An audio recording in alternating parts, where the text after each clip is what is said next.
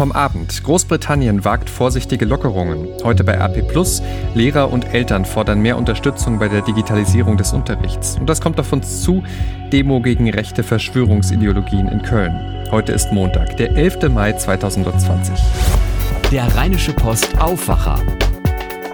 Der Nachrichtenpodcast am Morgen. Guten Morgen, ich bin Henning Bulka. Von mir erfahrt ihr jetzt alles, was ihr heute Morgen wissen müsst in dieser neuen Woche. Und da ist die wichtigste Nachricht wohl, ab heute, also ab diesem Montag, gelten wieder neue Regeln in NRW in der Corona-Krise. Es gibt eine ganze Reihe Lockerungen. Bekannt sind die schon seit letzter Woche, aber ab heute gelten sie dann eben auch. Vieles können wir damit wieder machen, worauf wir vorher verzichten mussten, zum Beispiel ins Fitnessstudio gehen. Die machen wieder auf. Cafés, Restaurants und Kneipen mit Sitzplätzen können wieder Gäste bewirten. Das alles unter strengen Hygieneauflagen natürlich, wie etwa einem Mindestabstand. Gelockert wird auch die Kontaktbeschränkung. Ab heute können sich wieder mehrere Personen aus zwei unterschiedlichen Haushalten treffen. Der generelle Mindestabstand von 1,50 Meter in der Öffentlichkeit, der gilt aber weiter, genauso die Maskenpflicht beim Einkaufen oder in Bussen und Bahnen. Ausgenommen von vielen Lockerungsmaßnahmen ist der Kreis Coesfeld. Dort wurden die Änderungen um eine Woche verschoben, nachdem in einem Fleischereibetrieb zahlreiche Mitarbeiter positiv auf das Coronavirus getestet worden waren. Der Kreis reagierte damit auf die am vergangenen Mittwoch getroffenen Bund-Länder-Vereinbarungen. Die sehen bei Überschreiten eines bestimmten Grenzwertes der Neuinfektionen ein konsequentes Beschränkungskonzept vor. Eine komplette Übersicht mit allem, was ab heute gilt, findet ihr auf RP Online. Die Virusansteckungsrate in Deutschland ist nach Angaben des Robert Koch Instituts den zweiten Tag in Folge aber wieder über den kritischen Wert von 1 angestiegen. Das Robert Koch Institut teilte gestern Abend mit, die Reproduktionsrate R werde aktuell auf 1,13 geschätzt, nach 1,1 am Samstag. Jeder Infizierte steckt damit statistisch mehr als eine weitere Person an. Die Fallzahlen würden damit wieder steigen. Bei der Interpretation müsse aber berücksichtigt werden, dass die Schätzung wie üblich mit Unsicherheiten verbunden verbunden sei, erklärte das RKI, der Wert müsse deshalb die kommenden Tage weiter sehr genau beobachtet werden. Damit blicken wir über den Ärmelkanal nach Großbritannien. Während wir hier in Deutschland ja durch ein sehr frühes Einschreiten verhindern konnten, bisher, dass unser Gesundheitssystem zum Erliegen kommt oder es sehr viele Todesfälle gibt, sieht es bei den Briten anders aus. 31.930 Menschen sind dort bisher an Covid-19 gestorben, die meisten Todesfälle in absoluten Zahlen in Europa. Premierminister Johnson tritt deshalb bei Lockerungen auf die Bremse. Philipp Detlefs berichtet für die deutsche Presseagentur aus London. Wirklich dramatische Lockerungen hatte der Premier gestern nicht zu verkünden, oder? Ja, der Premierminister hat gesagt, jetzt sei noch nicht der Zeitpunkt, um die Maßnahmen umfangreich zu lockern. Er hat ein paar Dinge in Aussicht gestellt. Einige Details will er auch erst im Parlament verkünden. Aber vorerst gibt es nur minimale Lockerungen. Und das auch alles nur unter Vorbehalt. Sollten die Zahlen wieder nach oben gehen, könnte die Regierung schnell auf die Bremse treten, hat Johnson gesagt. Wenn allerdings alles gut läuft, dann könnten ab Juni Geschäfte Geschäfte und Grundschulen wieder geöffnet werden und ab Juli Restaurants, Kinos und sowas. Aber das hängt, wie gesagt, von den Entwicklungen der nächsten Wochen ab. Die Lockerungen gelten nicht für die britischen Landesteile Schottland, Wales und Nordirland. Sie kritisierten Johnsons Ansagen als zu unklar. Aber welche kurzfristigen Änderungen hat Johnson denn für England angekündigt? Ja, hat Menschen, die nicht von zu Hause arbeiten können, dazu aufgerufen, wieder zur Arbeit zu gehen. Zum Beispiel solche, die auf Baustellen arbeiten, die sollen das ab sofort wieder dürfen, was ja doch eine sehr kurzfristige Empfehlung ist. Aber ganz wichtig, sie sollen möglichst nicht mit öffentlichen Verkehrsmitteln zur Arbeit kommen, sondern mit dem Auto, noch besser mit dem Fahrrad oder zu Fuß. Außerdem hat Johnson angekündigt, dass die Briten in Kürze wieder ohne Beschränkungen Aktivitäten im Freien nachgehen dürfen. Sport, Picknick im Park oder einfach auf der Wiese liegen, das ist ab Mittwoch wieder erlaubt. Auch Reisen in National Nationalparks sind möglich, alles aber bitte nur mit Mitgliedern des eigenen Haushalts. Boris Johnson ist ja bekannt für seine markigen Ansprachen, die immer ein bisschen nach Motivationsrede klingen. Das kennen wir schon vom Brexit. Wie war das gestern? Ja, das war nicht anders, als es zu erwarten war. Er hat die Briten für ihre Vernunft gelobt, dafür, dass sich die meisten an die Ausgangsbeschränkungen gehalten haben. Er hat das Ganze als nationalen Erfolg verkauft, was ja auch typisch für ihn ist. Großbritannien hat laut absoluten Zahlen die meisten Todesfälle mit Coronavirus in Europa. Johnson aber sagt, es hätte viel schlimmer kommen können.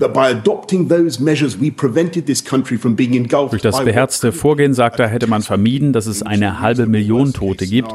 Man hätte also eine Katastrophe verhindert, eine, wie ich finde, etwas geschönte Einschätzung, für die der Premierminister vermutlich auch noch ordentlich Kritik abbekommen wird. Danke, Philipp Detlefs. Damit zurück zu uns nach Deutschland. Und da blicken wir auf eine sehr spannende Aktion, die jetzt am Wochenende digital stattgefunden hat, bei der Tausende mitgemacht haben in ganz Deutschland. Und zwar bei der Aktion Deutschland spricht. Bei dem Format, da kommen Fremde zusammen, die völlig unterschiedlicher Meinung sind und diskutieren über ein bestimmtes politisches Thema. In diesem Jahr war das die Corona-Krise. Zur Pandemie und den damit verbundenen Maßnahmen, da gibt's ja durchaus sehr kontroverse Meinungen.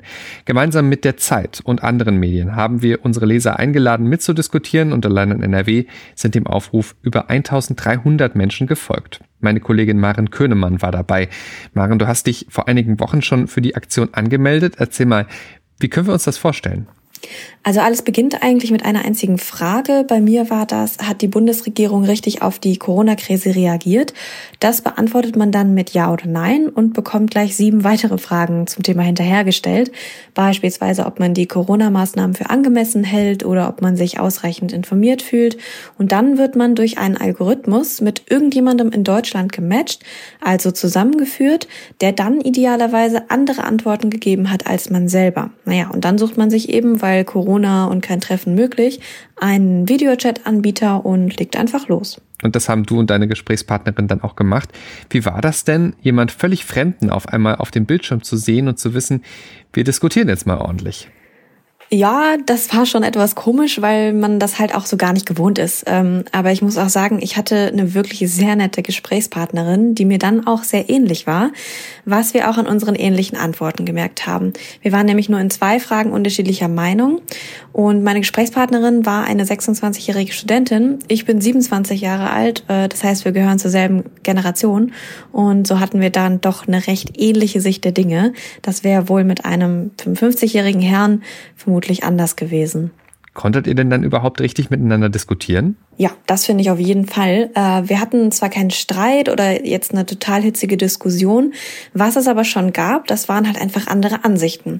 Beispielsweise war Leonie, also meine Gesprächspartnerin, eher dagegen, dass man den Online-Unterricht in Schulen zu einem festen Bestandteil macht und ich war eben dafür. Oder sie fand, dass man den Datenschutz in der Corona-Krise lockern könnte und da war ich zum Beispiel wieder ganz anderer Meinung. Ähm, darüber haben wir dann aber ganz in Ruhe gesprochen und jeder hat die Meinung des anderen akzeptiert und was ich wirklich sehr schön fand, auch einen Teil davon mit in die eigene Denke aufgenommen und dann auch weiterentwickelt. Also ein eher sanftes Erlebnis bei Deutschland spricht bei dir, aber es klingt trotzdem danach, dass du einiges mitnehmen konntest. Wie ging es denn anderen Teilnehmern aus NRW so? Also laut der Zahlen relativ ähnlich. In fünf von sieben Fragen waren sich die Teilnehmer nämlich überwiegend einig. Da haben jeweils über 60 Prozent für Ja gestimmt. Zum Beispiel auf die Frage, ob die Bundesregierung richtig auf die Corona-Krise reagiert hat. Nicht so einig waren sich die meisten bei der Frage, ob der Datenschutz gelockert werden sollte oder ob für ältere und jüngere Menschen dieselben oder andere Einschränkungen gelten sollten. Da haben nämlich jeweils ungefähr 50 Prozent für Ja und jeweils ungefähr 50 Prozent für Nein geantwortet. Herzlichen Dank, Maren Könemann, für den Einblick in Deutschland spricht. Damit zu dem, was ihr heute bei AP Plus lest. Und da schauen wir heute ganz intensiv auf die Schüler in NRW. Viele von ihnen werden wegen der Corona-Krise noch lange ohne normalen Unterricht auskommen müssen. Digitale Unterrichtsformen sind das Ding aktuell. Aber dafür fehlt oft die richtige Technik. Lehrer und Eltern fordern nun Hilfe von der Politik und die Opposition schließt sich an. Es ist gut möglich, dass es bis Ende des Jahres oder darüber hinaus nur teilweise regulären Unterricht gibt, sagt etwa Stefan Behlau.